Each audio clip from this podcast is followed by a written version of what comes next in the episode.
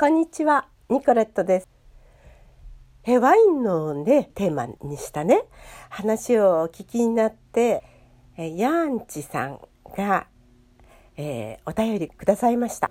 ちょっと長文ですけどもね、ご紹介したいと思います。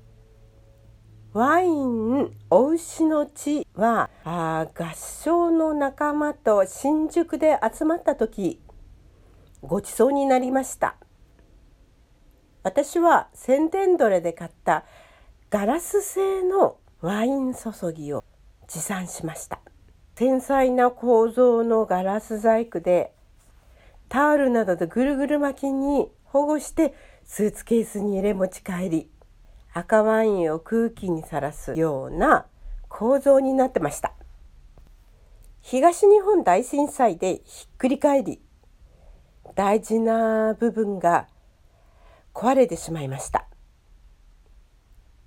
あれ以来ワインはあまり飲まなくなりました。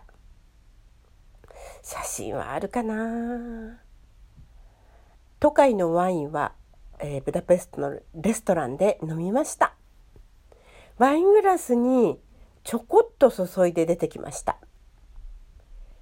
高価なのかなと思ったら甘すぎてぐいぐい飲めないワインなんだ。と分かりましたきっかけきコウモリの三幕で酔っ払いの老婆がハンガリーのスリボビッツと喋りながら小瓶をポケットから出して飲む場面があります。アンズのブランデーアルコール度数が高くちょっと飲んだだけでむせてしまいました。早く酔えるので仮想階級の飲み物だったのかな？ウィーン国立オペラが上野文化会館でやったコウモリでは日本語で焼酎と言って笑わせていました。同じ蒸留酒。昔は労働者の飲み物でした。ということですね。ヤンチさんたくさん書いてくださってありがとうございます。あのガラス製のワイン注ぎってデカンタのことですね。そこにこう入れといて赤ワインなんかはちょっと空気と一緒にしてで少し置いた方があの美味しくなるんですね。そうですか。東日本大震災で、えー、割れちゃった。うん。それ以来飲んでないんですか？うん。やっぱりお好きなねデカンタがなくなっちゃったっていうとショックでうんっていうこともあるのかもしれませんね。うん、でも美味しいですからどんどん飲んでください。それからその都会ワインのことあのちょっとしか入ってこなかったっていうことですけどそうですねデザートワインだからとても甘いし辛口のも美味しいですよ。でも大体ね甘口あの寄付ぶどうをねえたくさん入れて作るのでどうしても甘くなりますよね。まあぐいぐい飲んじゃうと割り酔いするかな甘いから。あとあのオペレッタコウモリの中に出てきたっていうねあの小瓶それってきっとあのヤンチさんはアンズのブランデーって書いてますけれども多分アンズのパーリンカのことですよね。パーリンカってねそうそうそうそうアルコール度数が高いんですよ。それであの果物をね、えー、熟成させてそれ揮発っていうかこうあのねポタポタと少しずつ垂れてきたのをあの貯めておいてそれで作るんですけどもね。でねあの私もね初めてハンガリーに来ました時にいちごかなさくらんぼかなのリキュールをねいただいたんですけれどもすごく甘くてねあれはね多分ね発酵を早めるためにちょっと砂糖を入れたかなと思うんですね。でもね普通はねあの入れないです。それでねあの果物の香りはしますけれども甘くはないですね。でまあ安い下級階層の飲み物だったのかなっていうことですけれどもまあもちろんあのハンガリーではあのお酒がね自分で作れるんですよね。許されてるのでえテーブルワインを作ったりあとこの蒸留酒もね自家製の蒸留酒っていうのを作れるんでね一番ね人気があるのはブダペストの南の方の都市で古代ゾルタンが生まれた町ケチケメートというね、えー、町で作られるあんずのパーリンカっていうのがすごく有名です。そして美味しいです。でまあお値段もいろいろですけれどもあんずの実を沈めたものはね美味しいですね。まあでも日本円にして2,000円ぐらいかな。まあもちろんそれより高いものもあるでしょうけれども。うん。でそれより安いものもありますよ。でもまあ結構あんずのパーリンカというのはまあ高級品ですね。あと梨のパーリンカとかさくらんぼのパーリンカとかああとプラムのパーリンカとかあるんですよ。いろいろね味が違います。飲んでみるとねあの全然違いますね。まあ日本ではね焼酎が似てるんですかね。うんまあ庶民の飲み物。まあハンガリーでも自分で作れば庶民の飲み物ですね。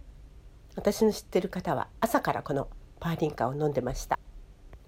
確かに強いですけれどもねあの純粋な蒸留酒ですので結構次の日に残らないんですよね。